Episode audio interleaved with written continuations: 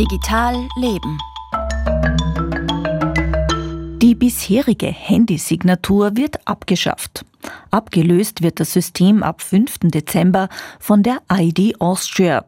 Die sei notwendig, um die österreichische digitale Identität an neue europäische Sicherheitsstandards anzupassen, erklärt Digitalisierungsstaatssekretär Florian Turski.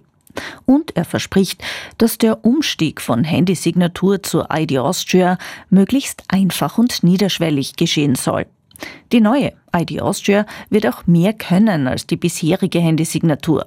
Was genau, das berichtet Raphael Gindl. Wer sich ab dem 5. Dezember mit der Handysignatur auf einer Behördenseite, wie zum Beispiel Finanz Online, einloggt, dem wird vorgeschlagen, auf ID Austria zu wechseln. Für diesen Umstieg müssen neue Datenschutzbestimmungen akzeptiert und die Nummer des Reisepasses oder Personalausweises angegeben werden.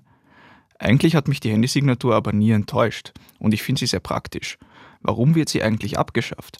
Das erklärt Florian Turski, ÖVP-Staatssekretär für Digitalisierung. Im Gegensatz zur Handysignatur wird die ID Austria eben eine vollständige Identifikationsmethode im Online-Bereich. Das heißt, man wird sich mit seiner offiziellen Identität überall digital ausweisen können mit der neuen ID Austria und wird eben auch digitale Ausweise nutzen können, so wie das bereits über 350.000 Österreicherinnen und Österreicher mit dem digitalen Führerschein machen oder jetzt auch schon Zehntausende mit dem digitalen Altersnachweis. Für all diese neuen Lösungen, die auch einen neuen Sicherheitsstandard haben, benötigt es eben auch die ID Austria. Eine Hürde gibt es aber schon. Es sind zwei verschiedene Versionen der Handysignatur in Umlauf.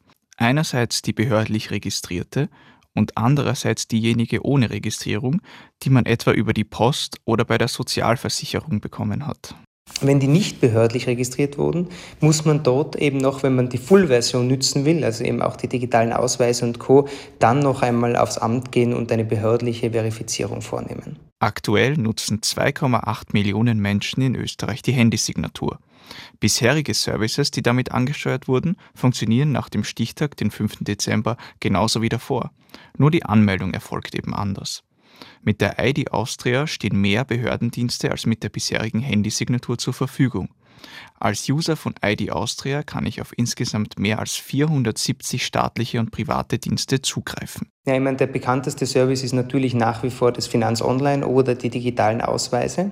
Aber es ist jetzt auch schon in der Privatwirtschaft so, dass privatwirtschaftliche Institutionen das nützen. Zum Beispiel Notariats-Apps die man oder, oder Applikationen, die man mit der ID Austria nützen kann. So war es mir zum Beispiel möglich, mit meiner ID Austria bereits komplett digital eine Verlassenschaft abzuwickeln.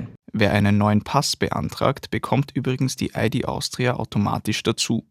Flächendeckend wird die ID Austria aber nicht vor 2025 im EU-Raum akzeptiert werden können sagt Florian Turski. Es geht hauptsächlich darum, dass wir europäische Lösungen bei digitalen Identitäten brauchen. Wir verhandeln gerade auf europäischer Ebene den sogenannten EIDAS Act. Da geht es um eine einheitliche europäische digitale Identität. Also übersetzt, dass man seine digitale Identität zukünftig auch im Ausland nützen kann. Und gleichzeitig haben wir neue Sicherheitsstandards, die erforderlich sind, weil wir neue Services anbieten werden, wie die digitalen Ausweise. Bis die ID Austria den gewohnten Reisepass vollwertig ersetzt, werden also noch einige Jahre vergehen. Von der Handysignatur müssen wir uns aber am 5. Dezember endgültig verabschieden. Ein Beitrag von Raphael Gindl war das. Beantragen kann man die ID Austria bereits jetzt schon. Die Stadt Wien richtet dafür ab morgen eine eigene Servicestelle im Wiener Rathaus ein. Und noch ein Hinweis. Die Informationsplattform Watchlist Internet warnt derzeit vor betrügerischen Spendenseiten, die vorgeben, Geld für Israel zu sammeln. Bereits wenige Tage nach dem Anschlag der Hamas in Israel tauchten solche Fake-Seiten auf. Sie werden vor allem über Social Media und E-Mail beworben.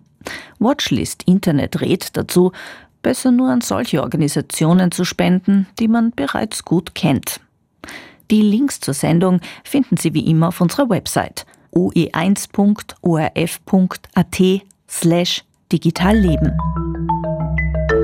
Und das war ein Digitalleben mit Ulla Ebner.